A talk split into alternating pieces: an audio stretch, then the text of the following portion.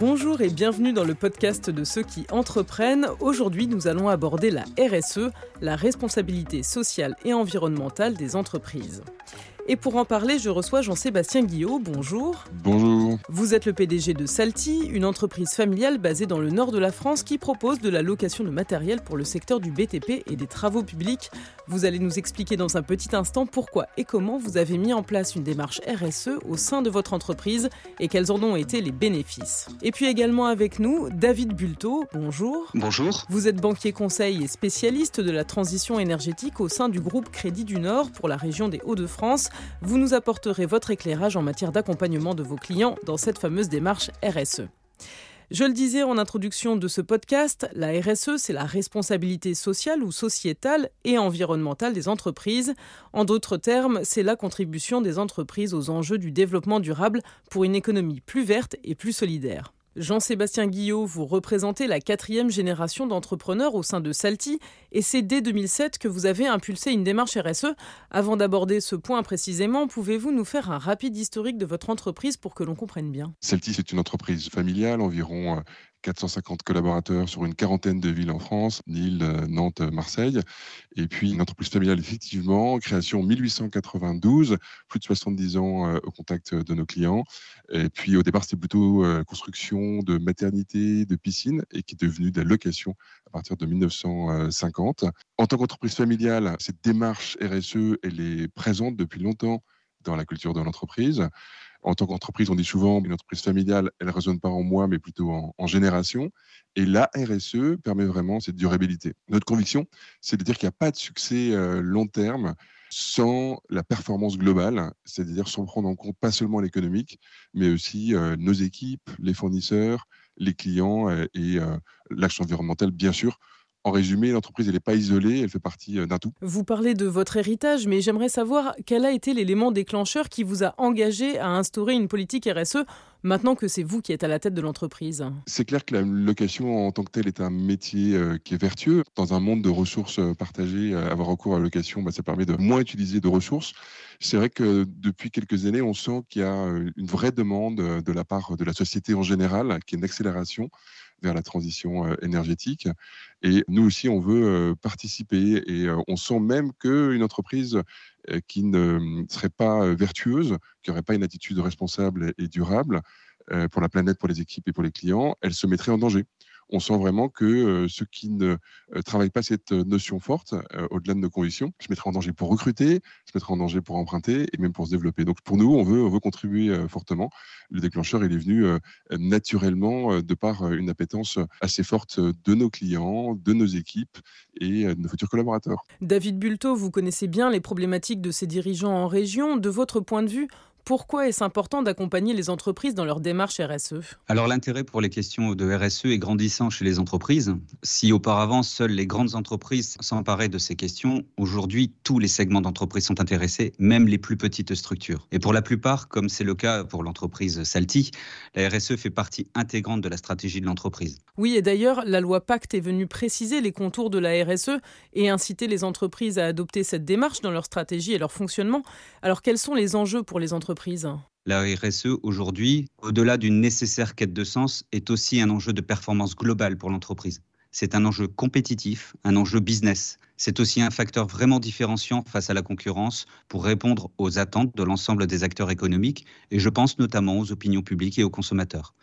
Dans le même sens, au sein même des entreprises, les collaborateurs sont de plus en plus demandeurs de réalisations concrètes, car en quête de sens au travail. Jean-Sébastien, pour revenir rapidement sur ce que vous avez mis en œuvre dans votre entreprise dans le cadre de la RSE, alors on a compris que d'une part, il y avait l'enjeu environnemental et d'autre part l'enjeu social. Qu'avez-vous fait concrètement de ce point de vue-là? La première action euh, dans un monde à, ressources limitées, c'était, entre guillemets, bien choisir le matériel qu'on achetait pour être sûr que ça soit un matériel qui allait durer dans le temps et qu'on puisse le réparer. Hein.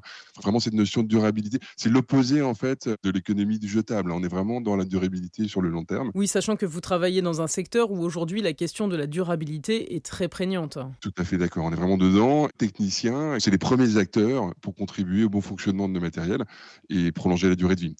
Un autre partenaire, c'est nos fournisseurs. Trouver les bons produits, euh, effectivement, est très important. Ça, c'est le premier point, la durabilité du matériel.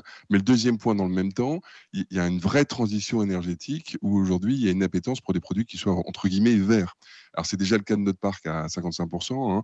C'est ou des moteurs stage 5 peu polluants ou euh, des moteurs hybrides, hein, euh, électriques euh, et plus thermiques, ou 100% électriques. Depuis quelques années, en particulier depuis 2021, on a encore accéléré. Les deux tiers de nos achats sont faits sur des produits verts. Nous, on a investi en moyenne à peu près 35 millions d'euros par an depuis 5 ans. Donc c'est pas négligeable, mais c'est une tendance de fond et il n'y a pas toujours le bon produit qui va bien. Donc c'est vraiment un partenariat fort avec les fournisseurs pour trouver un produit qui va durer dans le temps, sur le longtemps qui permettent vraiment de moins émettre de CO2 euh, dans l'intérêt de nos clients. Et y a-t-il d'autres actions que vous avez instaurées d'un point de vue environnemental? C'est aussi notre bilan carbone qu'on fait chaque année en partenariat euh, avec différents fournisseurs ou alors qu'on mesure avec euh, Ecovadis. C'est aussi proposer à nos clients un bilan carbone par location. Ça, ça sera une nouveauté pour cette année. Mais effectivement, on le disait en introduction, c'est pas que l'axe environnemental. Il y a aussi le volet social qui concerne vos clients, vos fournisseurs et vos salariés. Et je crois que vous avez une devise chez Salty. Quelle est-elle? Un salarié heureux fait au final un client enchanté. Ça, c'est notre marque de fabrique. On pense qu'en investissant sur nos salariés, au final, nos clients euh, sont gagnants. Donc, c'est quoi euh, des investissements sur nos salariés? Eh bien, c'est euh, la formation, environ 300 000 euros par an. C'est donner de l'autonomie aux équipes, c'est pouvoir évoluer en interne, c'est embaucher euh, massivement euh, des alternances et normalement environ 5% euh, des effectifs chaque année et leur proposer des débouchés dans l'entreprise. Et est-ce que vous travaillez à d'autres initiatives? C'est plein de petites choses qui, bout à bout, vraiment prennent en compte l'aspect humain. des événements, la semaine du bien-être, la semaine du développement durable, des challenges sportifs, des repas festifs. Alors, un peu moins avec le Covid, mais bon, l'idée est là et, on commence à le reprendre. Un énorme travail sur l'accueil des salariés, beaucoup de petites choses, la cooptation. Je ne vais pas trop rentrer dans le détail, mais l'idée vraiment est là, c'est de chouchouter nos équipes on est certain que ça va euh, aider à mieux travailler avec nos clients. C'est aussi bien réfléchir sur le partage du profit. Pareil, il n'y a pas de succès long terme sans un partage du profit euh, réfléchi. Et donc, c'est la mise en place euh, d'un intéressement avantageux et d'une participation pour les salariés. En 2019, on avait versé environ 1 300 000 euros participation pour cet intéressement. À peu près la même chose, 1 million 300 en 2021. Donc, il y a une vraie réflexion aujourd'hui sur comment gagner sur le long terme ensemble avec nos équipes pour nos clients. Il y a aussi un travail très fort sur la sécurité pour travailler dans de bonnes conditions. Beaucoup de petits tests qu'on fait euh, dans l'ensemble des agences.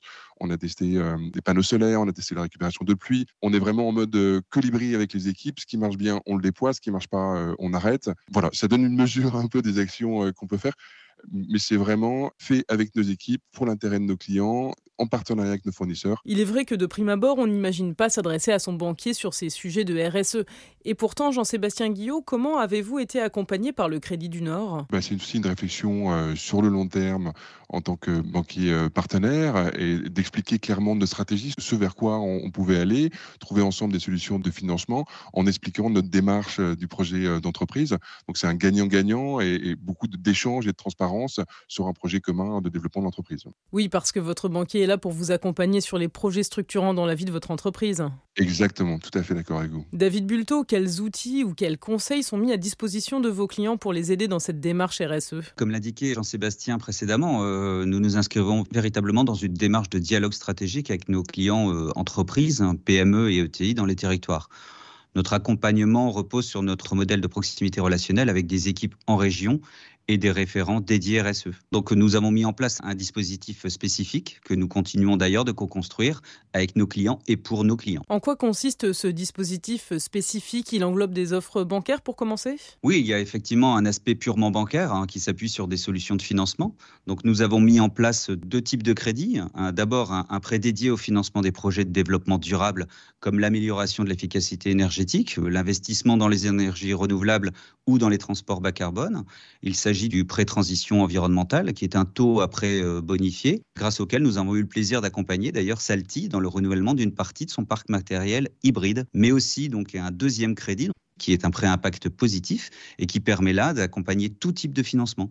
Il est lié à deux engagements donc extra-financiers qui sont déterminés par euh, notre euh, partenaire Ecovadis, qui repose donc sur la base d'une évaluation RSE et Ecovadis, euh, dans cet axe-là, va noter euh, l'entreprise sur l'ensemble des critères RSE et va permettre à notre client de bénéficier d'une réduction de taux en année 2 et en année 4. Et donc Ecovadis réalise l'évaluation globale de la démarche RSE de l'entreprise qui lui permet dans un second temps d'améliorer ses performances RSE. Ça, ce sont les aspects bancaires, mais est-ce qu'il y a des aspects extra-bancaires? Oui, c'est important effectivement de le souligner. En parallèle, nous avons noué des partenariats pour mettre en, relation nos clients avec des acteurs de référence et ainsi étoffer notre offre de services extra-bancaires sur le sujet. Vous avez des exemples à nous donner? Écoutez, je peux vous en donner deux. Tout d'abord, donc l'augmentation euh, du coût de l'énergie va nécessairement avoir un impact sur les entreprises. Elles vont devoir faire face à de nouvelles contraintes et sont donc obligées de se transformer pour répondre notamment aux exigences réglementaires.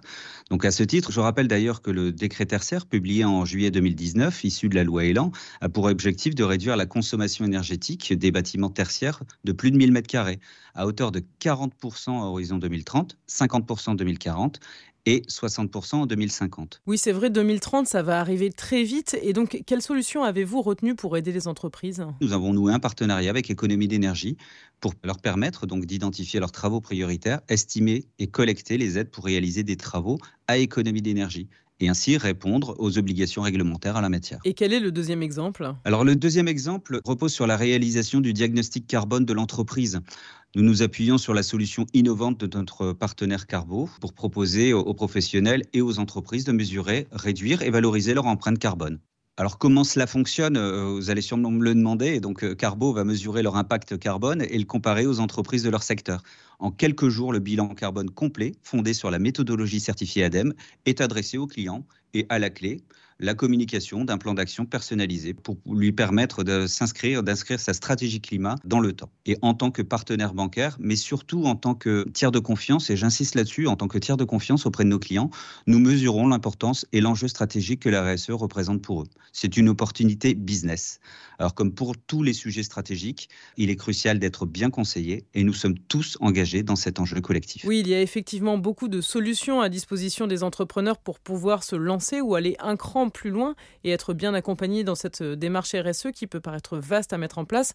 Alors on a parlé de tous les points positifs qu'apportait l'intégration d'une démarche RSE, mais j'imagine, Jean-Sébastien Guillot, que parfois vous avez fait face à des écueils, vous avez peut-être rencontré des freins pour mettre certaines choses en œuvre oui, alors j'en vois plusieurs, mais il y en a quatre principaux euh, qui viennent naturellement. Premier frein, on en parlait tout à l'heure, ce sont des investissements lourds de changement du parc, donc ça c'est pas anodin. Il y a un vrai choc technologique euh, et un choc de la demande, donc faut pas rater le virage entre guillemets. Ça c'est le premier point.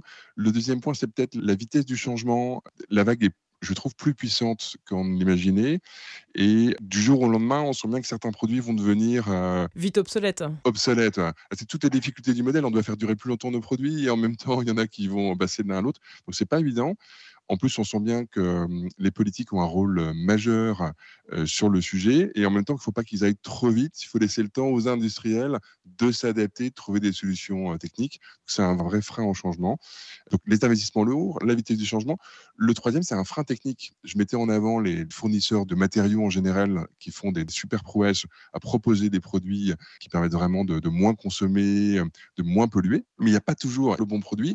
On ne sait pas non plus quelle est la bonne solution. Aujourd'hui, on, va à fond sur l'électrique, mais demain, quelle est la part de l'hydrogène, quelle est la part de la pile à combustion? C'est pas facile, même pour les constructeurs, c'est pas facile du coup aussi pour nous de trouver les bons produits. Ça change relativement vite. Il faut pas se tromper.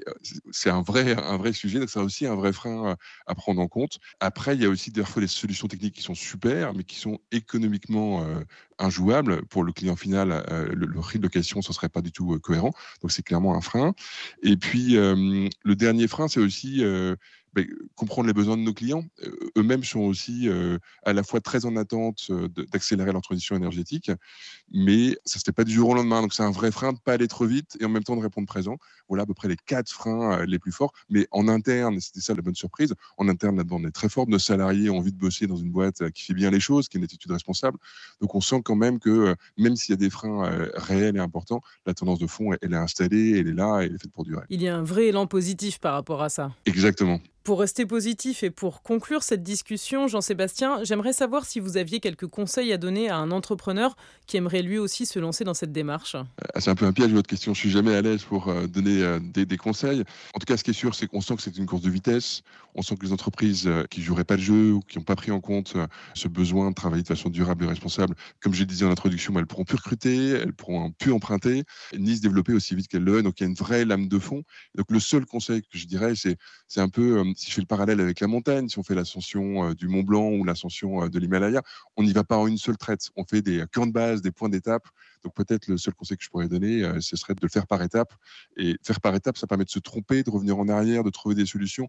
Et à mon avis, c'est la meilleure solution. Et puis de faire ça avec l'ensemble des partenaires, c'est le meilleur moyen de durer sur le long terme, avec ses équipes, avec ses clients, avec ses fournisseurs, avec l'ensemble de l'écosystème. C'est le meilleur moyen de trouver des solutions long terme, gagnant-gagnant pour l'entreprise. Jean-Sébastien Guillot, David Bulto, merci beaucoup de nous avoir éclairé sur la responsabilité sociale des entreprises. Le podcast de ceux qui entreprennent, c'est terminé, mais on se retrouve très vite pour un nouvel épisode. Restez à l'écoute.